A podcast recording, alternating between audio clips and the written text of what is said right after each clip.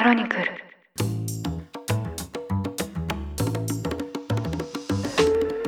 おはようございます。2023年10月23日月曜日ニュースコネクトあなたと経済をつなぐ5分間パーソナリティの新井里奈です。この番組では1日1つ5分間で世界のメガトレンドがわかるニュースを解説していきます。朝の支度や散歩通勤家事の時間などにお聞きいただけると嬉しいです。最近仕事に絡んである哲学の本を読んでいます。読みながら高校で初めて倫理という授業を受けた時実はすごくハマったのを思い出しました。無知の知とか我思うゆえに我ありとか、まあ、あまりにも当たり前すぎて普段意識していないところにあえて考えてみるというのにまさに目から鱗でした。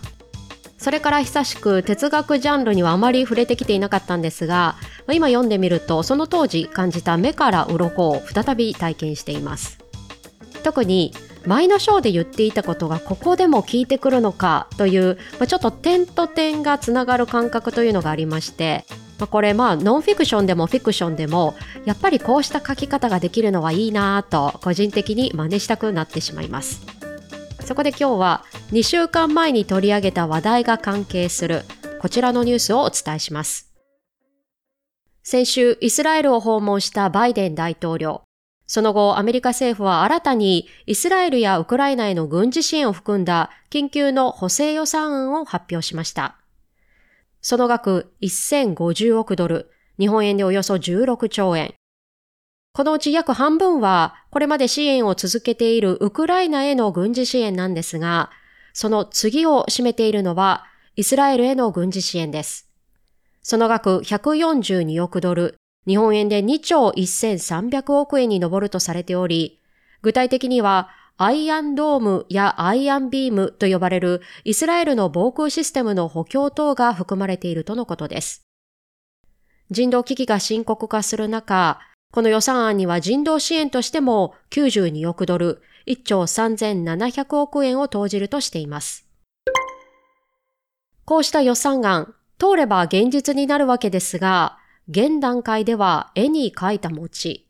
その大きな理由は、以前も取り上げました、アメリカの下院議長が未だ不在であるという点です。共和党が過半数を占める下院なんですが、党内での溝が大きく、なかなか一枚岩となって一人を選出することができていません。今、アメリカ政治で重要なこのポスト、2週間も不在となっています。前議長であるケビン・マッカーシー氏、史上初の解任となったのが10月3日。早ければその1週間後には次の議長が選出されるはずだったんですが、1人目の候補は正式な投票が行われる以前に事態に追い込まれ、二人目の候補も3度も投票を実施するも過半数を得られず除外。現在また振り出しに戻ってしまい、今週3人目の候補を選ぶ段階です。